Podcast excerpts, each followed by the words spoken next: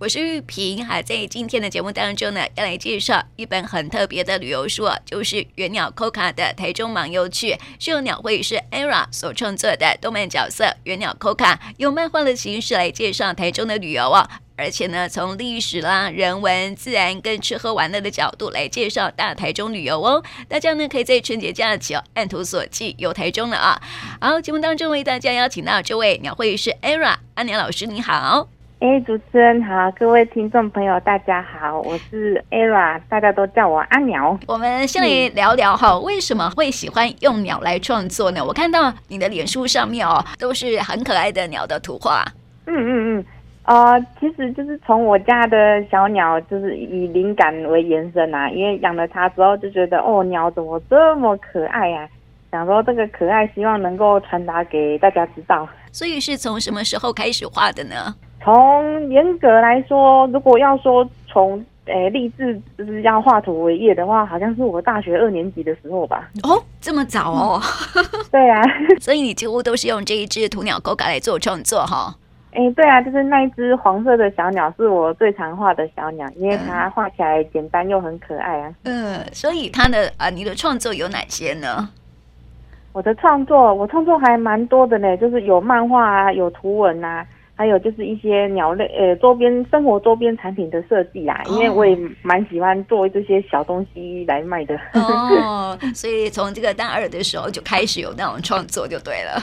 对对对对对。呃，那因为原鸟 Coca 台中芒游趣哈，这是一本图文书哈，所以呢，是不是跟我们来聊聊呃它的创作的缘起呢？哦，创作缘起啊，其实是我去年的时候，在在远流出版社出了一本，就是比较偏生活类的图文书嘛。然后我就想说，因创作者总是想要再做一点新作品嘛。我在构思要画什么题材的时候，就是想到的啊，如果是生活化的题材的话，好像。好像还没画过游记耶，游记题材的作品呢，所以想说这次就来挑战看看呢。嗯，但是哦，你是彰化人哎，怎么会去画到台中呢？哦、呃，台中就因为我们彰化人逛百货公司就是往台中跑啊。哦，对对对对对，因为很近，对不对？对啊，而且怎么说，以以台中的话，就是我以前学生时期对那边还就是，呃，曾经就是坐车通勤过一年呐、啊，在那边念书啊。嗯，所以你对台中应该是很熟悉的哈。诶，要说很熟悉也是没有说到很熟啦啊，就是因为我们我住的地方在彰化园林嘛，就是到台中火车站。呃，只要坐三十分钟的火车就到了，所以还蛮近的。那这本书里头有介绍台中很多商圈跟景点，哈，是不是都是实际走访过的？哎，对啊，那一整本书所有的照片，所有的文案都是我一个人一双脚去跑来的。哦，然后我们看到哈，这个这本书里头哈，不只有漫画，还有加上一些照片，很很实际的照片哦，不是画出来的。哦哦，对啊，因因为想说，既然是全彩书啊。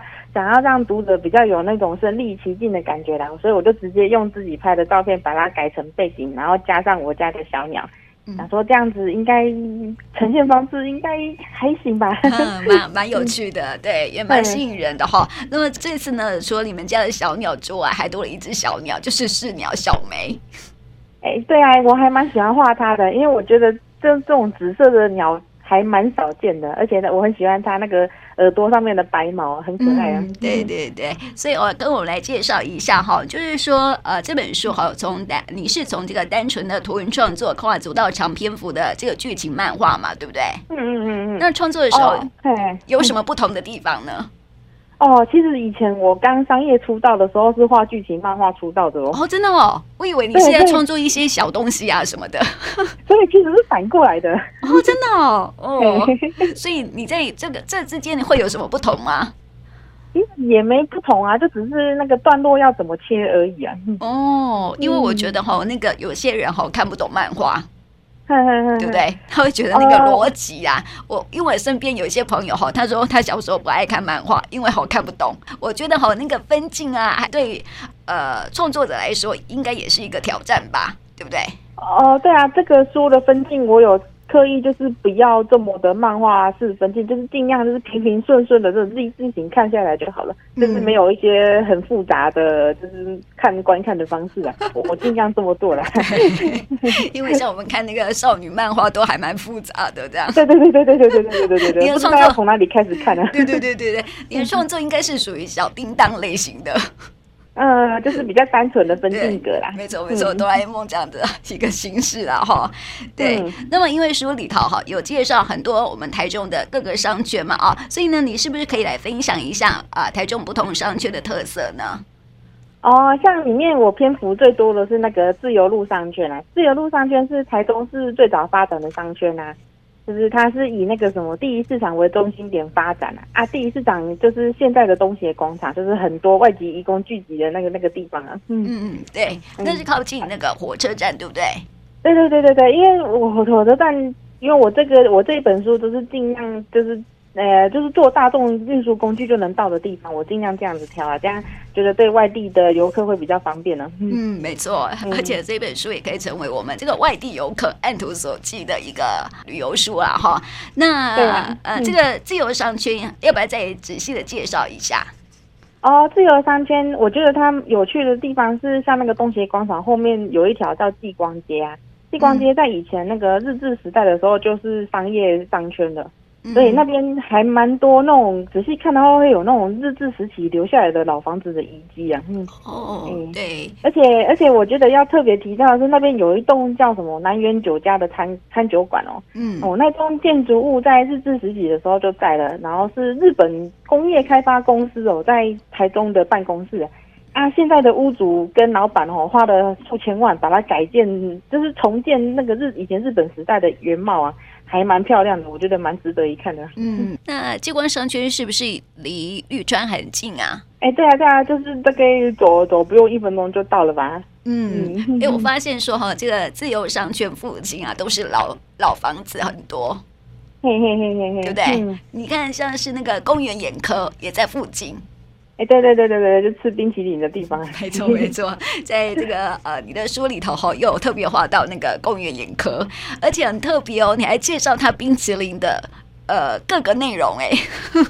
哦，就是因为我蛮喜欢吃东西的啊，冰的话，怎么当然要是好好的介绍一下啊，就是觉得而且他们冰拍起来也很漂亮啊。嗯，对，而且哈还有介绍那个东协广场哦，呃，就是以前是第一市场，是不是？啊，对对对对，以前叫第一市场，后来好像火灾重建之后变第一广场，啊，后来又改名成东协广场。那个地方我有去过，很特别，里面都有那种大型超市，是卖那个呃东南亚地区的食物。哎、欸，对对对，我很喜欢去逛啊，我因为我喜欢东南亚就是调味的东西啊。哦哦哦，那你很多是不是去买零食也去那边买？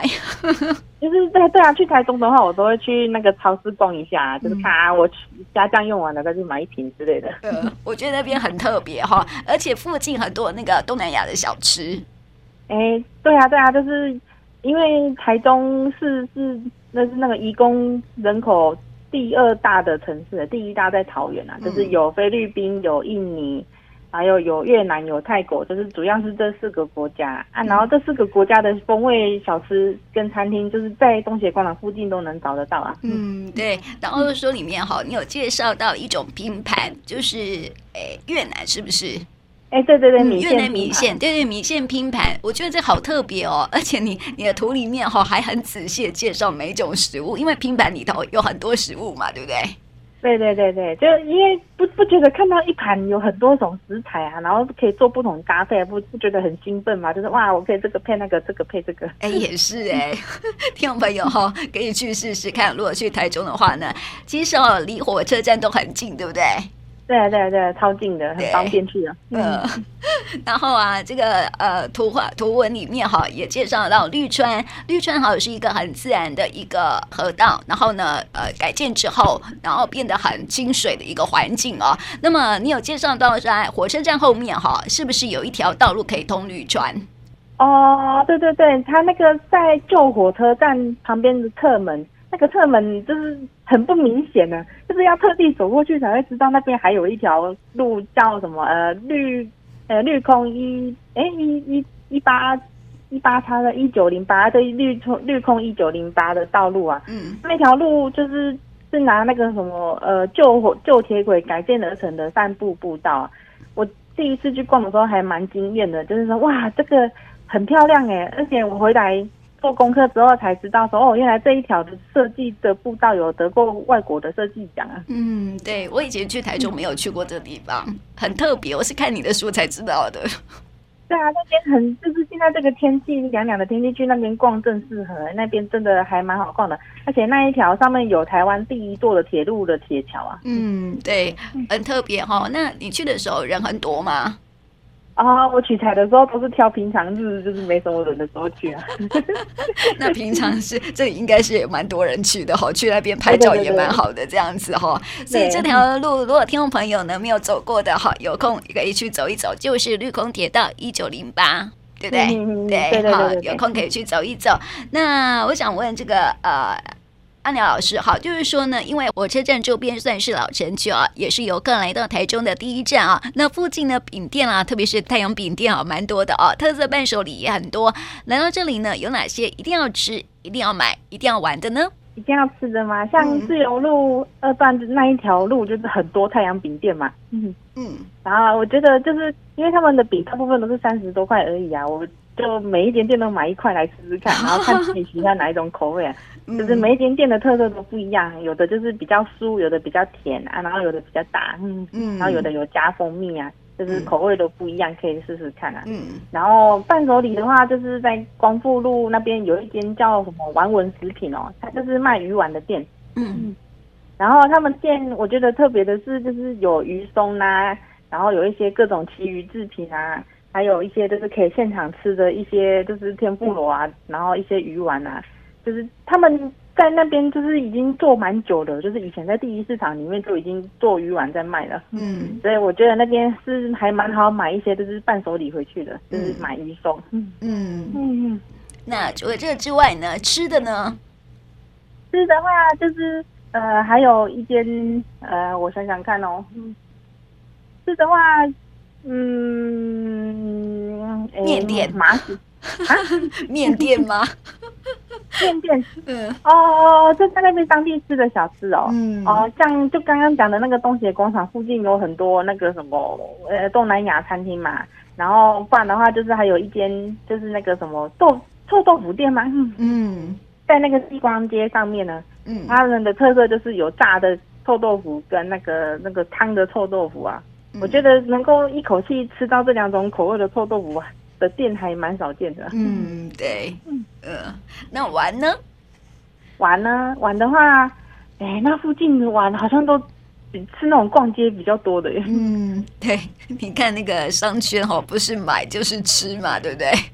对啊，啊，玩的话就是我觉得那个台中火车站它本身就是一个观光景点的，尤其是那个旁边那个旧站的那个大厅啊。嗯。因为我我自己是很喜欢那个什么以前日本时代房子的风格的人呐、啊，嗯，所以就是看到那个老房子的时候会觉得有点开心啊，就是 啊那个时期的房子，而且尤其是那个台东旧火车站，它是整栋的大厅保留下来，还蛮保留的蛮完整的。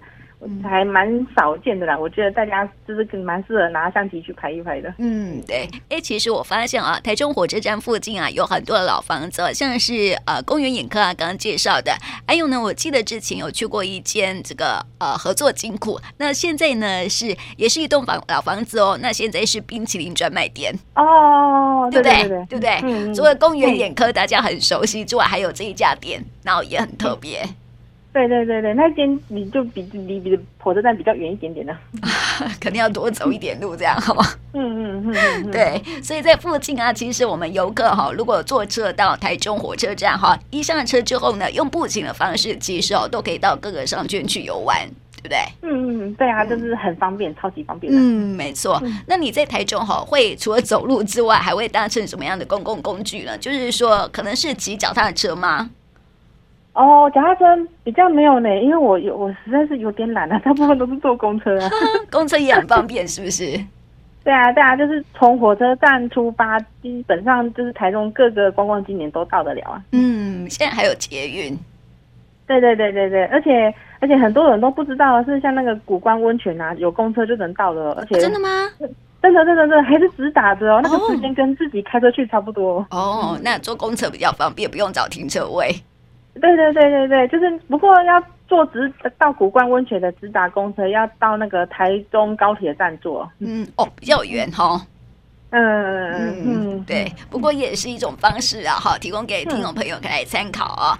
那我想问那个安良老师哈，就是说在你的创作过程里头，有没有发生一些很难忘的事情啊？因为这些景点都是你要自己去走过的嘛，对不对？对啊，对啊，嗯，哦，当然有啊，就是我第一次去那个什么绿川，就是踩点的时候。然后就被小黑蚊叮得满脚啊！哦，真的吗？哦、那边有小叮，对呀，那种小黑蚊呢？对，有小黑蚊，因为我是很容易被蚊子叮的体质啊。嗯、啊，从那一次之后啊，我去每个景点我都全身包得紧紧的。毕竟你要是你要是去探险的。就对啊，就是那时候我采访在这本书采采点的时候，大概是三月到六月之间啊，那时候就已经蛮热的了。就说哦天哪，好热哦！可是我又不想被小黑蚊叮。嗯，可能是靠近河河边了哈，所以有很多小黑蚊。对啊，还有那个什么光复新村那边也有很多小黑蚊啊，就哦靠近山山的地方就好多。嗯，那除了这些之外呢，小黑蚊之外呢，还没有很难忘的。难忘的事吗？嗯，嗯，不知道呢，因为我难忘的事通常都是会遇到比较负面的事情才会比较有印象深刻，对不对？有没有比较有趣的事？有趣的事啊，有啊，就是在那个光复新村遇到的那个那个什么麻雀妹妹哦。嗯，对啊，因为我记得我去采采点的时候，那个时候那个店主就是养了两只鸟，一只鹦鹉，然后一只麻雀。然后那个时候，我就记得说，那只鹦鹉好像我去的前几天飞走了。嗯啊，自己飞走哦，就是不小心不小心开了笼子让它飞了啊。然后因为光复新的那个点我去了两次啊，第二次去的时候发现那一只鹦鹉居然回来了啊！真的哦，它自己会想家。对，也也不是，我是觉得就是那个第一天那个店主说是那只鹦鹉就是知道要去找人。就是它飞出去之后，因为那个附近是靠近半山腰嘛，就是人烟比较稀少的地方。但是鹦鹉看到人就去降落到那个人的肩膀上。嗯，他又很凑巧的那个人的朋友，他在网络上看到就是店主发的寻鸟启事。嗯，所以很聪明。对啊，对啊，就是因为跟鸟有关的事情，我就会比较难忘啊。哦，因为是你是鸟控。对对对对对对。所以你在探访这些行程的时候，是不是也会一路观察鸟？啊，对啊，就是我会特地去一些。就例如说那个九二一地震园区嘛，它也是就是在靠山边的地方。然后我进去的时候，就是就就会一直看到啊，原来这里有那个鸟啊，这边有那个大冠鸠在飞啊，这里有那个树雀。对，在绿川有白鹭鸶。对对对对对对，就就是鸟控嘛，眼光总是看到鸟的身影就追过去了，然后就有小白鹭。所以是追鸟还是追景点？对呀、啊，都都有吧，都有。好，那么那个 Aaron 老师哈，其实是以鸟控的身份来创作这个呃原鸟系列的角色嘛哈。嗯，对。创作的这个题材除了有这个宠物鸟啦，跟保育的议题哦，那么这一次还创作了这一本旅游图文书哈，那是不是会更开展你自己的创作的一个视野呢？啊，有啊，因为我是第一次画游记这种题材的作品啊，我就觉得还蛮有趣的。因为出去玩的同时，就是因为要回来创作嘛，所以那个画面的采景，就是在玩的时候，就是有一种不同的角度去看的感觉。嗯，对。嗯、然后你对未来会有什么样的期许吗？除了这本图文书，是不是呃以后啊会朝向这个旅游的方面来发展？嗯，其实也没有呢。我现在是在准备下一个作品，下一个作品那个题材又会跳得更远了。真的吗？例如说，我在我下一个。对，作品的主题是灵性的哦，真的，啊，真的，真的。鸟跟灵性之间会有什么样的结合呢？呃，就这个要要从说来话长啊，真的这个说来话长。如果下次出书的时候再来上我们节目哦，好啊好啊，这个能够顺利出的话，对，鸟跟灵性之间可以有什么样的结合，也是蛮期待的哈。那今天呢，嗯、我们就特别介绍了这个 Aaron 老师所创作的这一本这个旅游书哈，就是原鸟 Coca 的台中漫游趣啊。我觉得呢，它是可以帮啊当成是按图索骥的旅游书。如果听众朋友呢想要到台中去旅游的话呢，不妨哈就带上一本，然后去参考看看了啊。那么就谢谢啊艾文老师来到我们节目当中，谢谢你。嗯，谢谢谢谢大家的收听，谢谢。